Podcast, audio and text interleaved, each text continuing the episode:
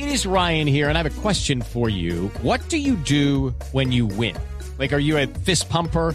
A woohooer, a hand clapper, a high fiver. I kind of like the high five, but if you want to hone in on those winning moves, check out Chumba Casino. At ChumbaCasino.com, choose from hundreds of social casino style games for your chance to redeem serious cash prizes. There are new game releases weekly, plus free daily bonuses. So don't wait. Start having the most fun ever at ChumbaCasino.com. No purchase necessary. BGW. Void were prohibited by law. See terms and conditions. 18 plus.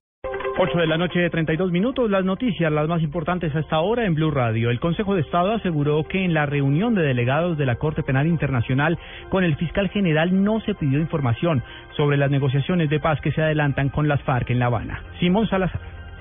En un comunicado, el Consejo de Estado aseguró que la visita de los fiscales de la Corte Penal Internacional a ese tribunal tuvo como fin conocer la jurisprudencia que se ha producido en favor de la protección de los derechos humanos y del derecho internacional humanitario en el marco del conflicto armado interno y no sobre los detalles del proceso de paz. Los fiscales de la Corte Penal Internacional visitaron el Consejo de Estado y se reunieron con la presidenta y la vicepresidenta de esta corporación, la magistrada María Claudia Rojas Lazo y Marta Teresa Briceño de Valencia y con los integrantes de la sección tercera de la corporación. Asimismo, los funcionarios mostraron su interés en conocer el papel de la jurisdicción contencioso administrativa y su colaboración con la Fiscalía General de la Nación para determinar la responsabilidad del Estado en algunos hechos que han constituido violaciones de los derechos humanos.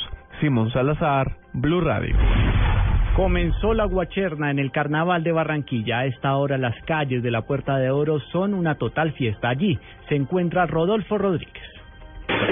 Es el ambiente que se vive en este momento en la carrera 44 en las calles de Barranquilla a propósito del desfile de Guacherna, en el cual ya la reina del carnaval, Cristina Felfle Fernández de Castro, invita a todos a que se muevan y se peguen al carnaval 2015. Sin duda alguna será una noche inolvidable, será un homenaje a Cercita Forero, la novia eterna de Barranquilla, hoy vestida por la Universidad Autónoma del Caribe, feliz, vestida de sellos para el carnaval, para todo mi Barranquilla, para todo mi pueblo barranquillero, estoy feliz, estoy emocionada. A todos los nuestros colombianos los invita a que se mueven y se peguen si no se han llegado a la arenosa, porque este carnaval 2015 va a estar sencillamente espectacular. Del 14 al 17 los espero, se los dice su reina del carnaval, Cristina Felple Fernández de Castro. Más de 100 grupos folclóricos desfilan en este momento por la carrera 44 desde el norte de la ciudad de Barranquilla hasta el tradicional barrio abajo en el centro de la ciudad en este desfile de Guacherna. En Barranquilla, Rodolfo Rodríguez Llanos, Blue Radio.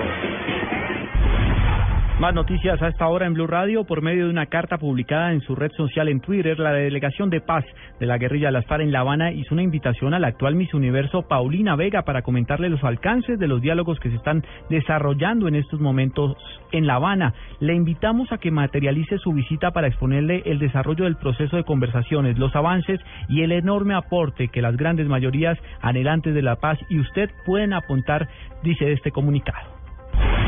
El gobierno ha comprometido 50 billones de pesos en el programa de concesiones de cuarta generación, así lo anunció el ministro de Hacienda Mauricio Cárdenas. De esa cantidad, el 17% de las vigencias futuras está en proyectos en todos los departamentos que hacen parte de la región centro-oriente.